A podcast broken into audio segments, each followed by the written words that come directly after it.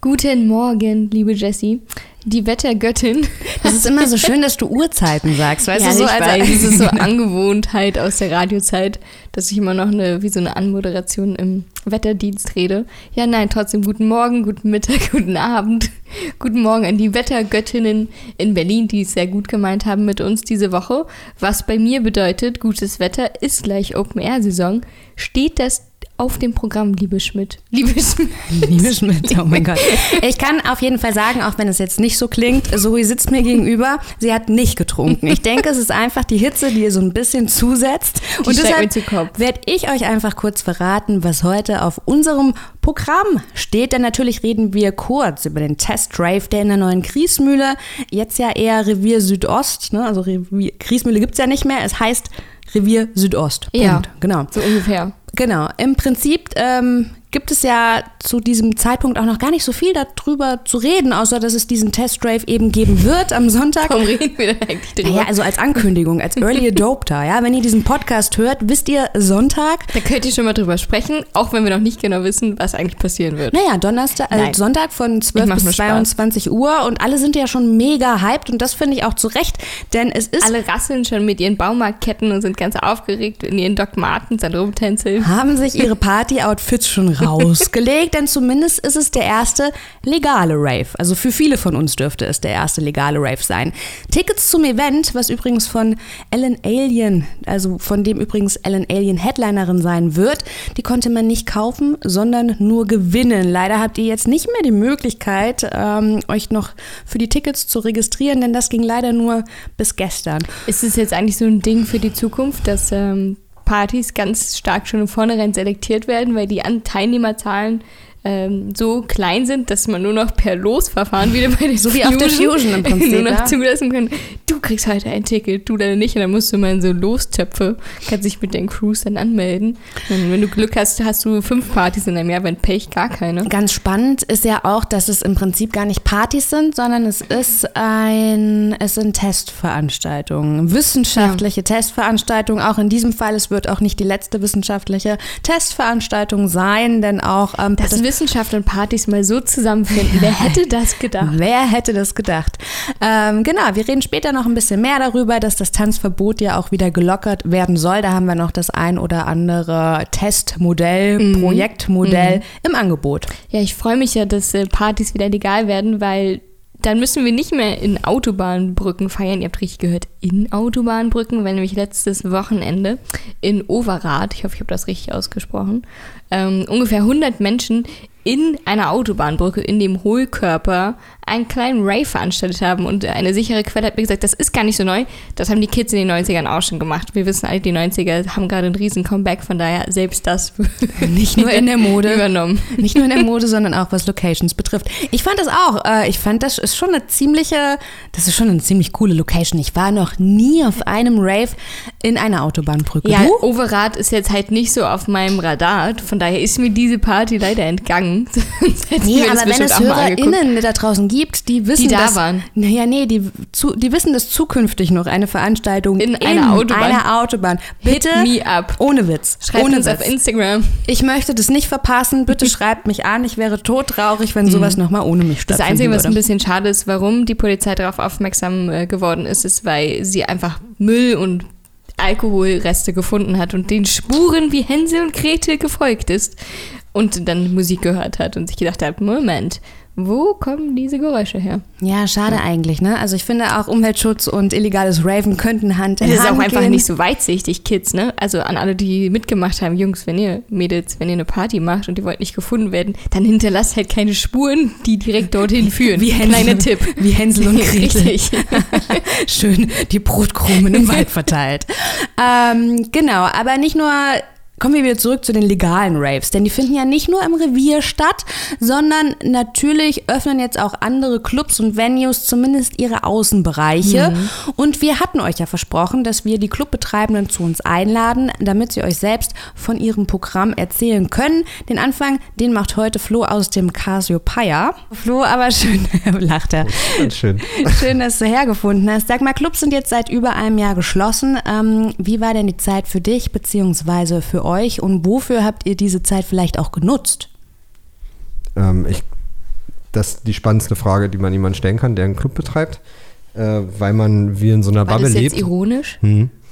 Ja, weil man in so einer Bubble lebt und mit dieser Frage sich immer mit sich selber auseinandersetzen möchte oder muss. Und eigentlich hat man das, das letzte Jahr versucht, es nicht zu tun, sondern in seiner Blase einfach weiterschwimmen, um Hauptsache nicht darüber nachzudenken, welche Konsequenzen oder in welchen Probleme man gerade schwimmt.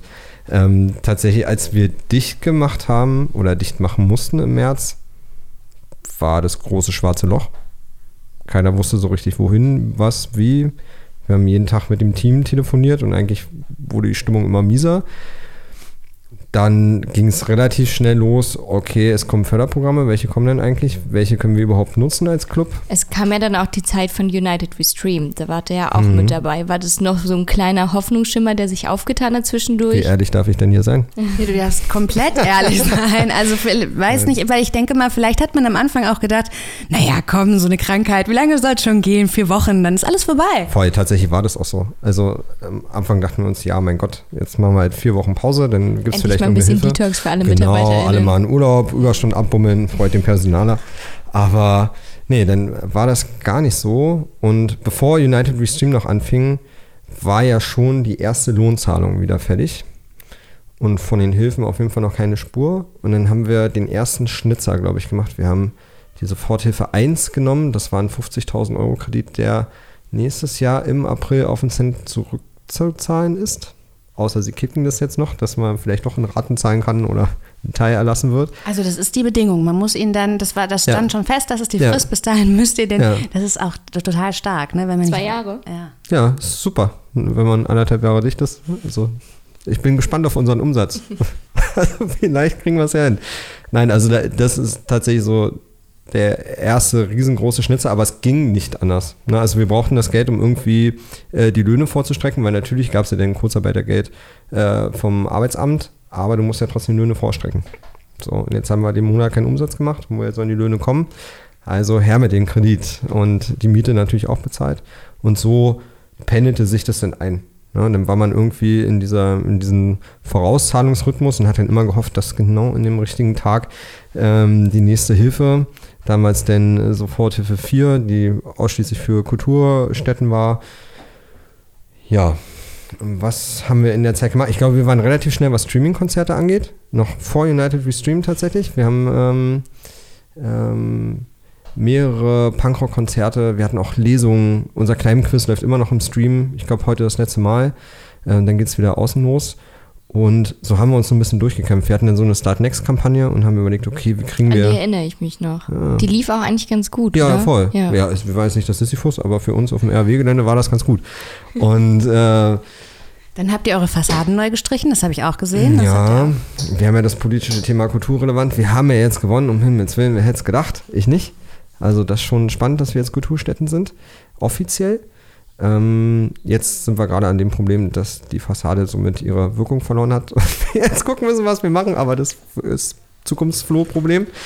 Ähm, ja, und die Streams waren super am Anfang. Also wir haben da genau in unsere Community irgendwie platziert und mit dieser Start Next, wo sie dann virtuelles Bier, Umarmung mit der Band, bla, kaufen konnten, war das so ein bisschen, nicht nur ich schaue mir ein Konzert am Fernseher an, alleine, sondern ich konnte so ein bisschen interagieren. Und das war am Anfang relativ spannend. Nahm natürlich dann mit der Zeit auch ab. Gab es so einen Moment, in dem ihr gedacht habt, jetzt machen wir nicht mehr weiter, jetzt gehen wir pleite oder jetzt geben wir auf? Ja, immer nach den drei Monaten, wenn das Geld für die Soforthilfe alle war. Äh, relativ. Und äh, der Bescheid kam, ja, das kann jetzt noch vier, fünf Wochen dauern. Okay. Ja, also schon, aber eher in einem ganz dunklen Loch. Also es war klar, dass wir weitermachen mit Sven, aber oft hat man sich dann schon gefragt, das ist eigentlich Suizid, was wir machen. Ich glaube, das ist auch so begleitet von Höhen und Tiefen. Ne? Die Hm. Förderung kommt, dann denkt man sich, wow, ist wieder voller Mut und Voll. dann geht die Förderung äh, irgendwie Voll. dahin und man denkt sich, okay, man hat halt immer in der Phase, wo man am Existenzminimum, ne? Ja, Also du, durchaus. Also Jana betreibt ja noch das Cassiopeia als Einzelunternehmerin. Das war ja Ewigkeit nicht mal ein Unternehmerlohn drin. Das heißt, du hast halt deinen ganzen Laden irgendwie querfinanziert durch diese Förderung. Aber Brötchen konntest du für dich und deine Kinder nicht unbedingt holen. Ne? Da musstest du dann schon gucken, dass du Spenden oder etc. Ähm, bekommst, weil die Gelder, die du bekommen hast, die waren halt für Fixkosten und das war's. Jetzt ist ja ein kleiner Hoffnungsschimmer zumindest wieder in Sicht, denn die Außenbereiche sind auf und es ist sogar im Gespräch, dass man jetzt Innenbereiche wieder öffnen kann. Wie nutzt ihr diese Möglichkeit? Ähm, welches äh, Programm werdet ihr fahren?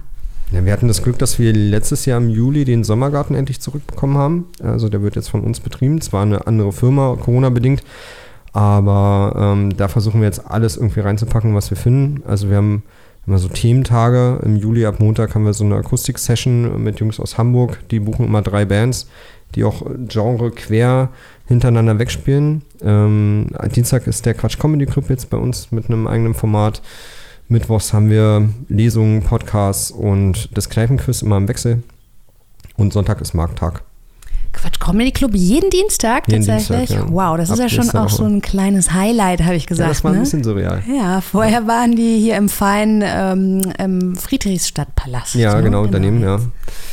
Ja, nee, die haben sich auch überlegt, okay, eigentlich macht es Sinn, auch mal rauszugehen und nicht nur da in dem Club zu bleiben. Und ähm, ja, das, das äh, hat gut gepasst. Wie viele Leute haben denn die Möglichkeit, sich das Programm anzugucken? Wie groß ist euer Ka ähm, Garten und was kostet dann die Veranstaltung ungefähr? Mm, Also es kommt darauf an, die meisten Veranstaltungen machen wir auf unserer, ich nenne jetzt mal ganz äh, langweilig Eventfläche, weil wir haben den Garten so ein bisschen zweigeteilt. Wir haben einmal den reinen Biergarten, wo man immer hinkommen kann, sein Bier trinken kann, unter Bäumen sitzen, mitten in Berlin, fernab von allem. Und dann haben wir leicht um die Ecke so eine etwas größere Fläche. Dort äh, bestuhlen wir jetzt 120 Stühle ungefähr für die Programmpunkte. Und ähm, Preissegment ist zwischen 5 und 12 Euro.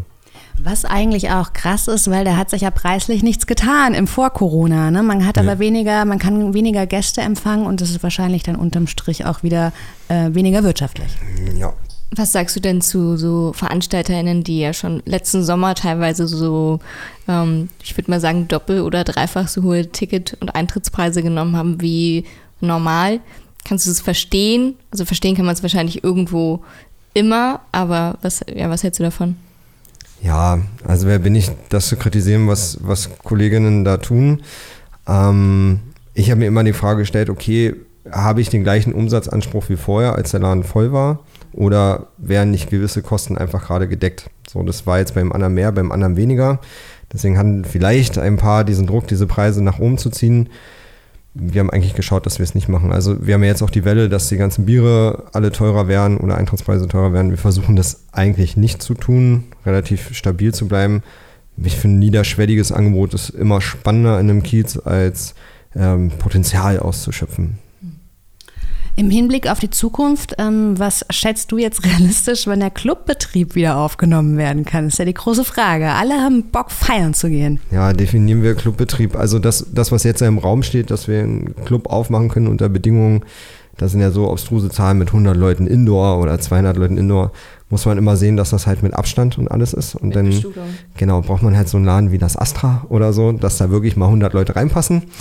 Ähm, Ich weiß nicht, vielleicht so ein 10-Personen-Stuhlkreis, wenn man was Neues. ja. Aber wie viel, wie, wie viel würde denn, ich finde, ich empfinde das Cassiopeia gar nicht als kleinen Club, um ehrlich zu sein. Ich hätte jetzt auch gedacht, da kann man mal sehen, wie unrealistisch meine Größeneinschätzung Ja, ist. Ne? tatsächlich. Also war unsere auch. Wir, wir sind, als der Taka Club Kultur war zum Beispiel, ähm, da waren wir Feuer und Flamme und dachten uns, ja, fett machen wir. Und dann sind wir mit unserem Maßband da durchgegangen und es singt ja jemand auf der Bühne, dann verlierst du ja schon mal zwei Meter im Raum.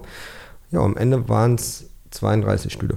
Das ist schon krass, ne? Das ist eine ganze Schulklasse. Ja, haben wir uns auch gedacht. du kannst ja. Wandertage ausrichten. Ja, ist auch immer schön, wenn die Leute dann applaudieren und denkst dir, oh, das klingt wie so ein richtig schlechtes Konzert gerade. Und dabei war es gut. Wie hoch ist denn jetzt euer wirtschaftlicher Schaden? Kann man das sagen?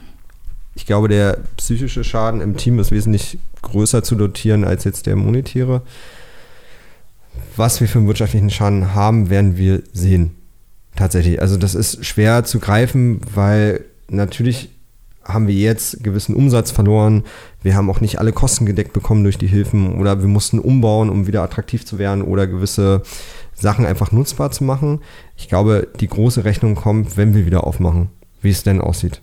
Na, also wer kommt da, welche Auflagen haben wir trotzdem noch und so weiter und so fort. Und das Jetzt hast du schon von den Zuschüssen, ähm, die hast du schon angesprochen, du hast auch schon gesagt, die konnte man leider nicht so frei verwalten, ähm, wie man es gewollt hätte. Mhm. Welche Zuschüsse habt ihr bekommen und wofür musstet ihr sie verwenden?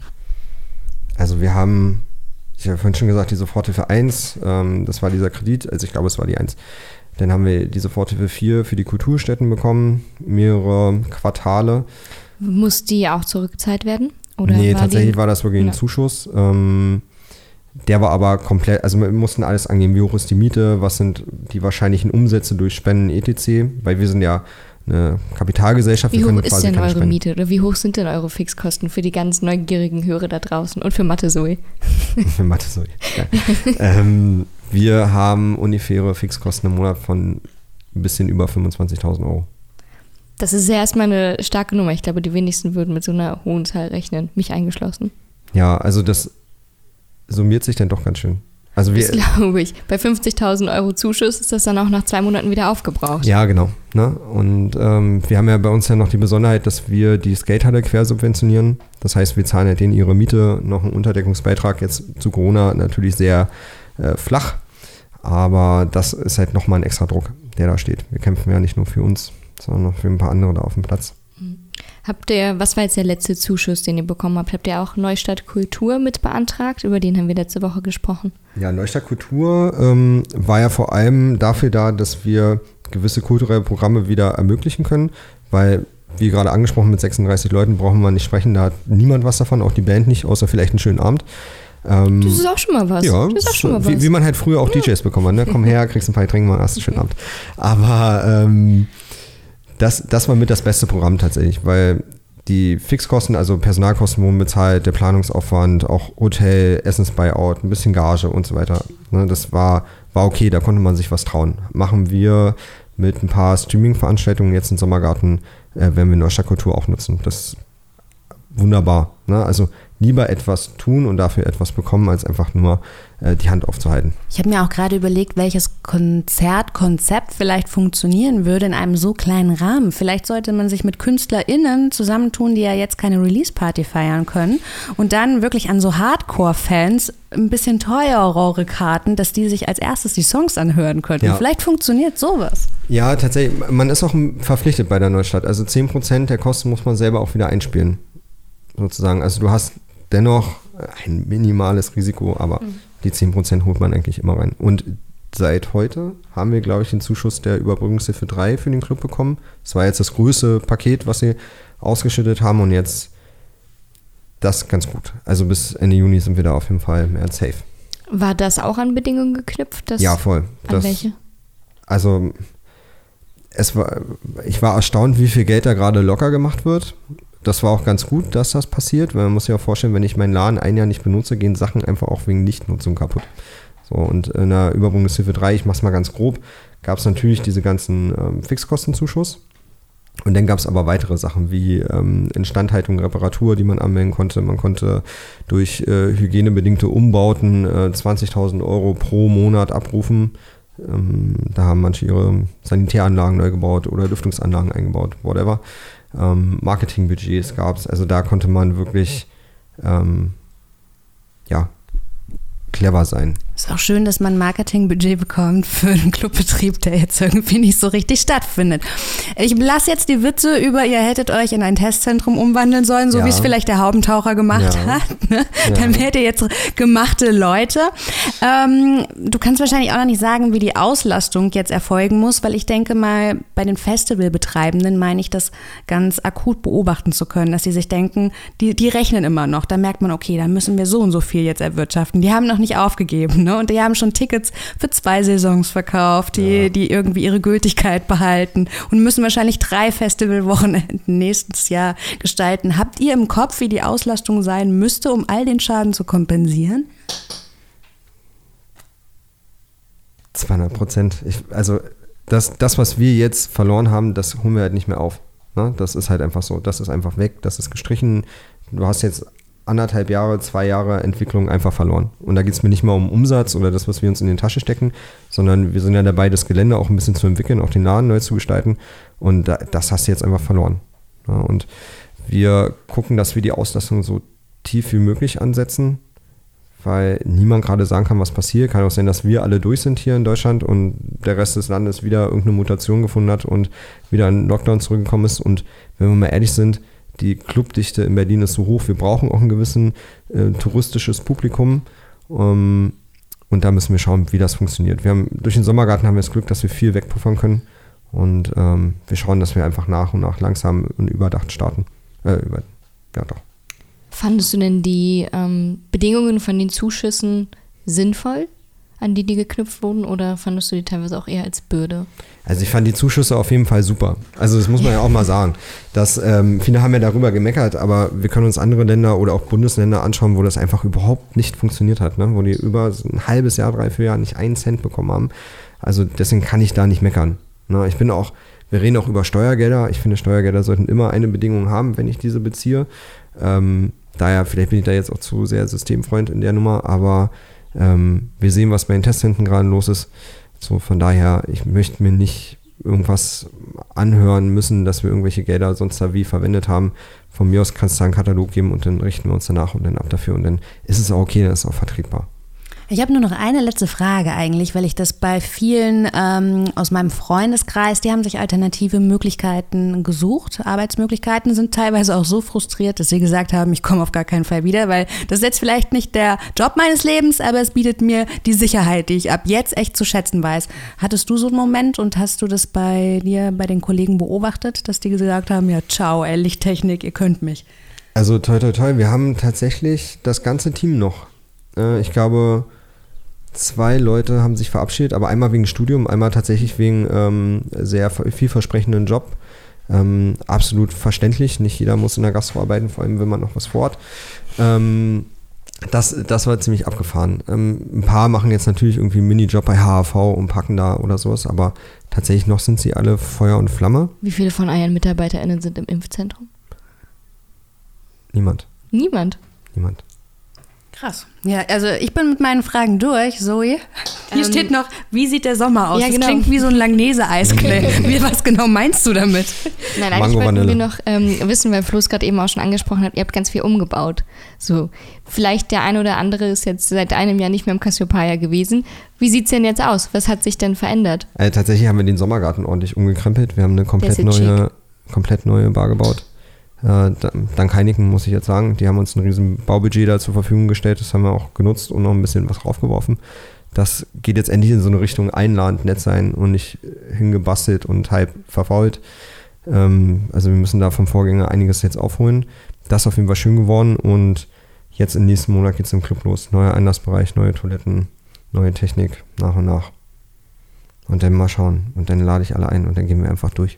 Yay! Ich freue mich sehr drauf. vielen, vielen Dank für deine Zeit. Ich finde schön, dass da so ein unterschwelliger Optimismus mittlerweile überall mitklingt. Das klang von einem halben Jahr bei den meisten VeranstalterInnen noch nicht so. Ja, verstehe ich. Aber nein, der Optimismus muss da bleiben. Das ist sehr gut. Vielen Dank, Flo. Danke, dass ich hier sein durfte. Macht's gut.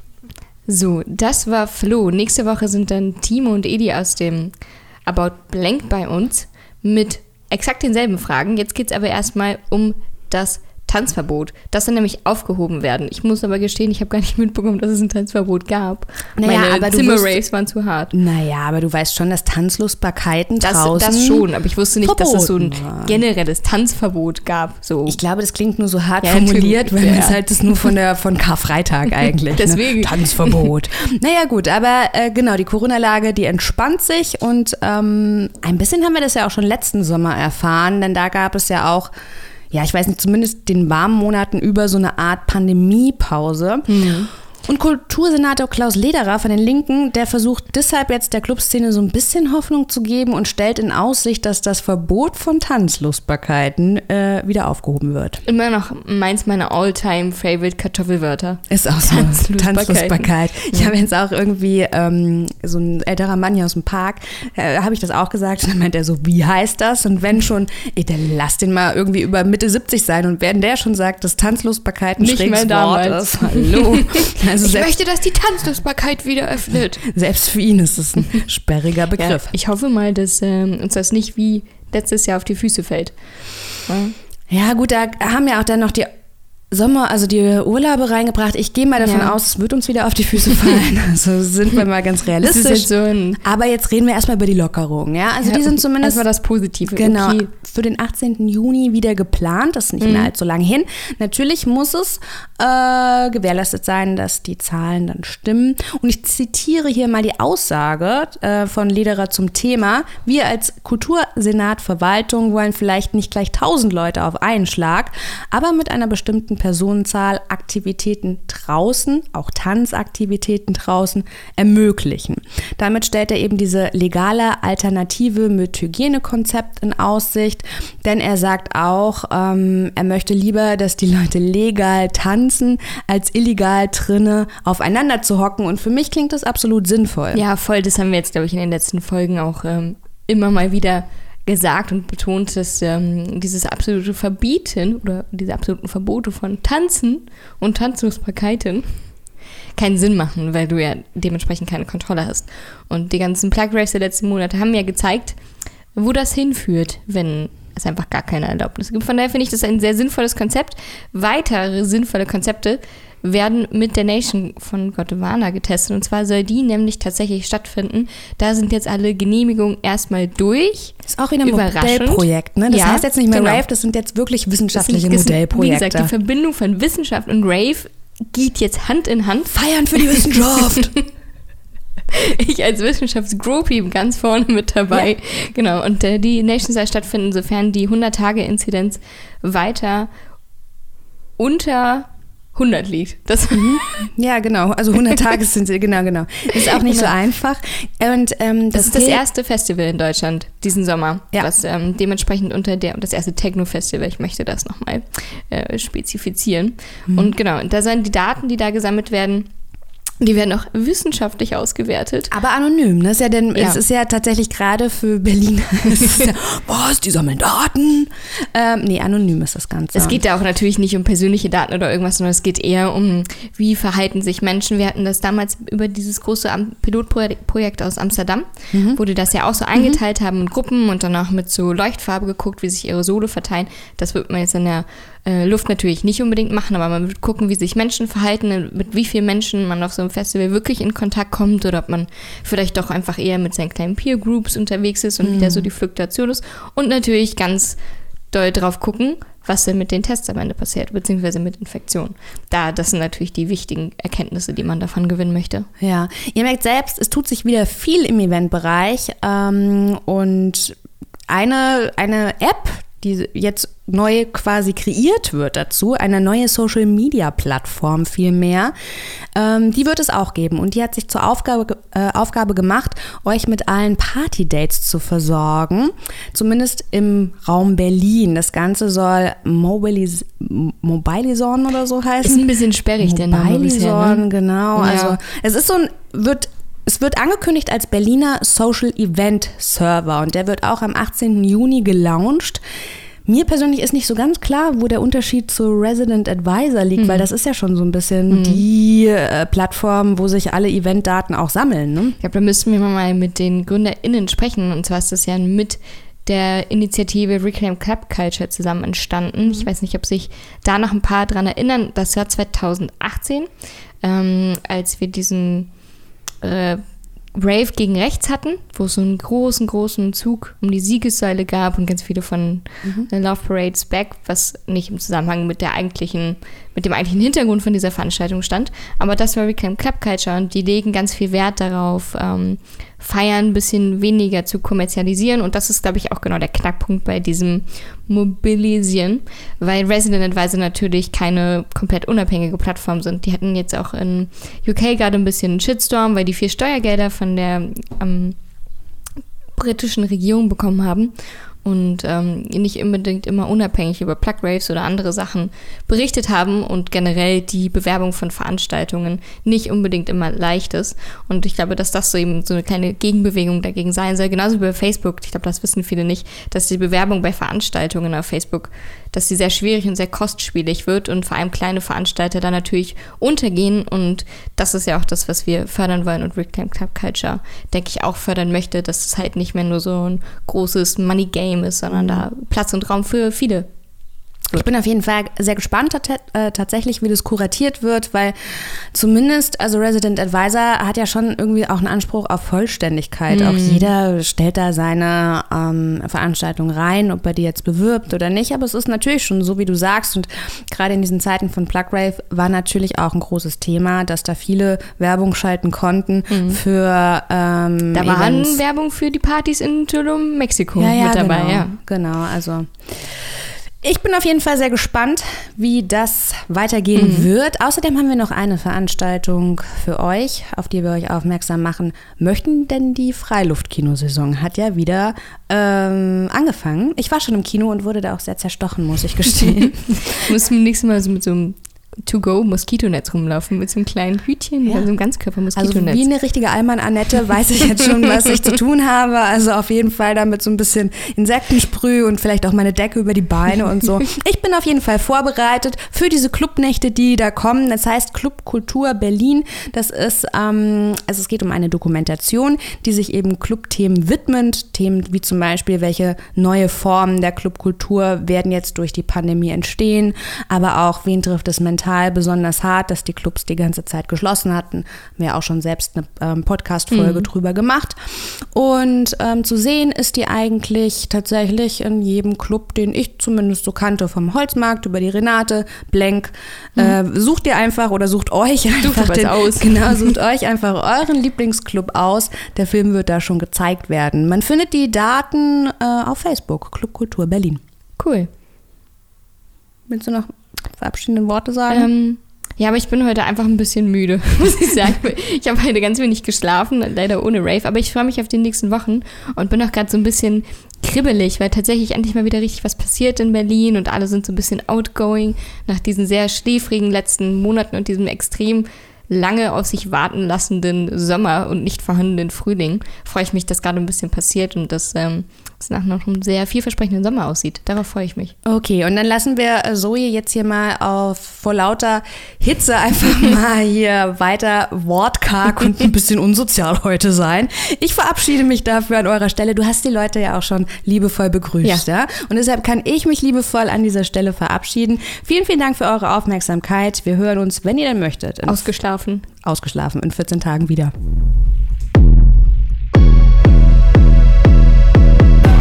Ja, die Toilette war ein bisschen verstopft und mich aber wieder in den Griff. Ist gleich, das heißt, ich hatte es eh. Ein paar Minuten vorbei.